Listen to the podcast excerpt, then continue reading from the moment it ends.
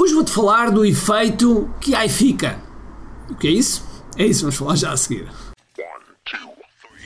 Todos os dias o empreendedor tem de efetuar três vendas: a venda a si mesmo, a venda à sua equipa e a venda ao cliente. Para que isto aconteça com a maior eficácia possível, precisamos de algo muito forte: marketing.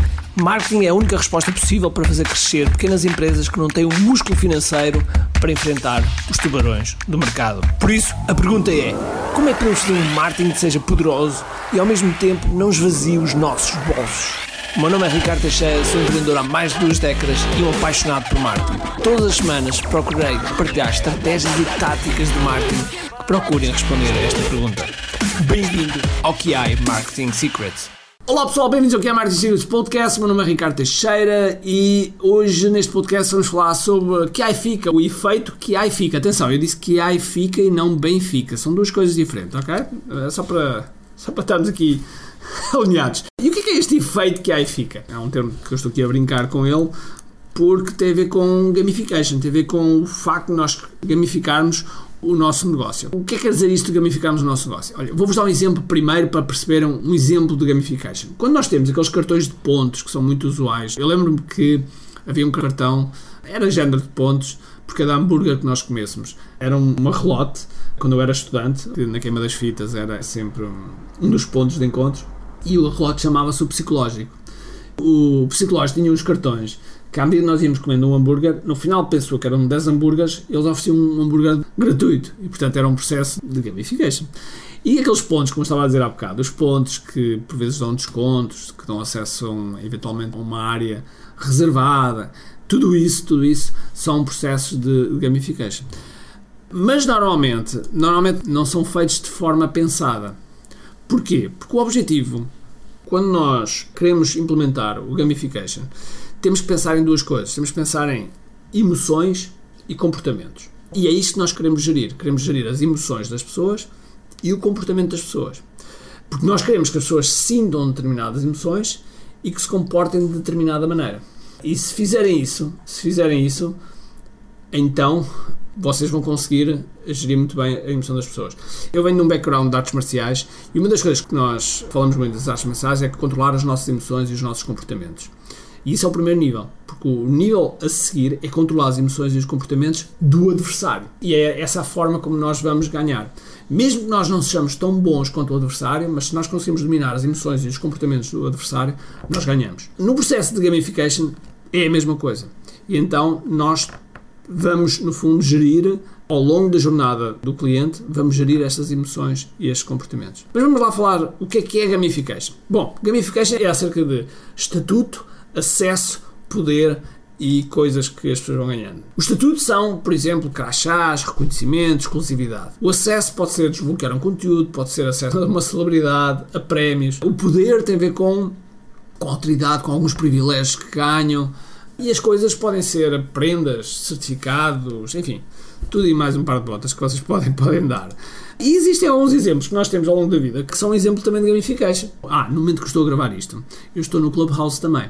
Às quartas-feiras, por volta da hora do meio-dia e meio, uma da tarde, eu costumo abrir uma sala precisamente para gravar estes podcasts. Por isso, já sabes, à quarta-feira, quando quiseres, vem ao Clubhouse que estarei por lá. Okay. Peço desculpa por este intervalo, mas estava a dizer que eu fui escoteiro.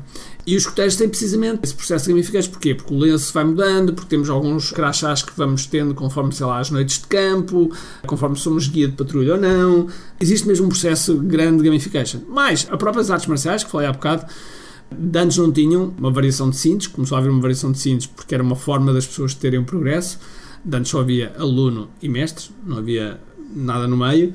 E depois passou a ver as cores dos cintos, começa no branco e acaba no preto. Por acaso não acaba no preto, mas pronto, só para termos esta orientação. E no fundo o cinto vai escurecendo para amarelo, laranja, verde, azul, castanho, etc. Dá esse efeito de progresso, que é o objetivo também do, do processo de gamification.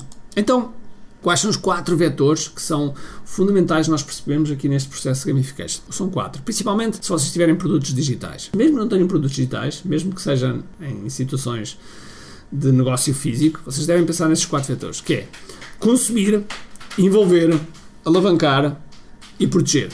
Aliás, deixem-me rebobinar, porque houve aqui um que saltou, saltou, saltou. Ok, consumir, envolver, proteger e depois sim alavancar. Okay? Tinha trocado estes dois. E o que é que nós queremos dizer com consumir? Consumir é consumir primeiro o nosso produto, ok? É, é importante que ele consuma o nosso produto, produto ou serviço, ou, seja uh, digital ou não digital, que ele de alguma forma utilize e utilize bem.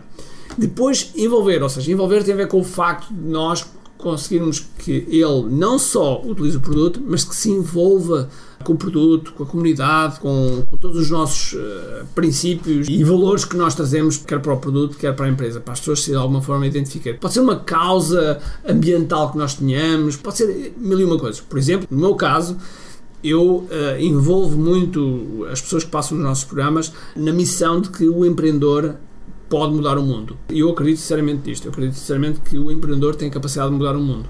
E, portanto, se tem essa capacidade, então vamos mudar cada vez mais e para melhor Portugal. É a minha missão. E, portanto, o envolvimento, as pessoas ficam envolvidas nesta causa, que para mim é muito importante. Depois temos o terceiro ponto, que é proteger. Proteger aqui tem a ver com o facto de, por vezes, o nosso produto ou serviço pode ser copiado, pode ser copiado. Então, como é que nós podemos, de alguma forma, proteger essa cópia para que, quando for partilhada, ela mantenha a ligação a nós. Um exemplo que eu costumo usar, típico disto da cópia, é que na área de informática o sistema operativo mais copiado do mundo é o Windows. É o Windows.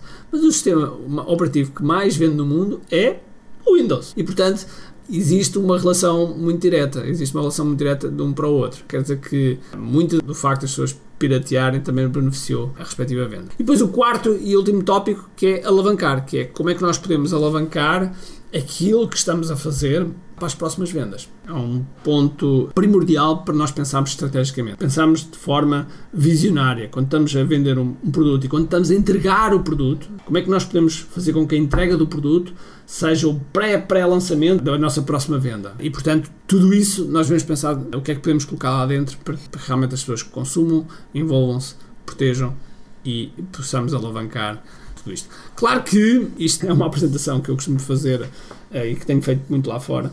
Acabei de agora, neste momento, de ser convidado pelo Russell Bronson a fazer uma apresentação no clube de coaching dele. Tem centenas e centenas de pessoas de todo o mundo acerca de gamification. Porquê? Porque gamification é importante. Quando é feito da forma certa, aumenta a retenção de clientes e, mais do que aumentar a retenção de clientes, também diminui a taxa de devolução. Porque quando as pessoas compram um produto, tem aquele período de garantia, não é? E logo, se a experiência for boa, se o envolvimento for bom, mesmo que haja algum problema ou outro com o produto, as pessoas querem se manter. Portanto, gamification é, sem dúvida alguma, uma das coisas mais fortes que existe e que vocês podem implementar nos vossos negócios. Uh, ok, vamos, a, vamos terminar este podcast dizendo que muitos destes temas nós uh, iremos focar-nos numa masterclass que vai ser dia 27 e 28 de março. Ok, ficas convidado, que i.me aparece, vai ser uma imersão autêntica, mais de 20 horas. Bloqueio 27 e 28 de março porque vais adorar. Agora sim, espero que tenhas um grande dia cheio de força e energia e acima de tudo, com muito aqui.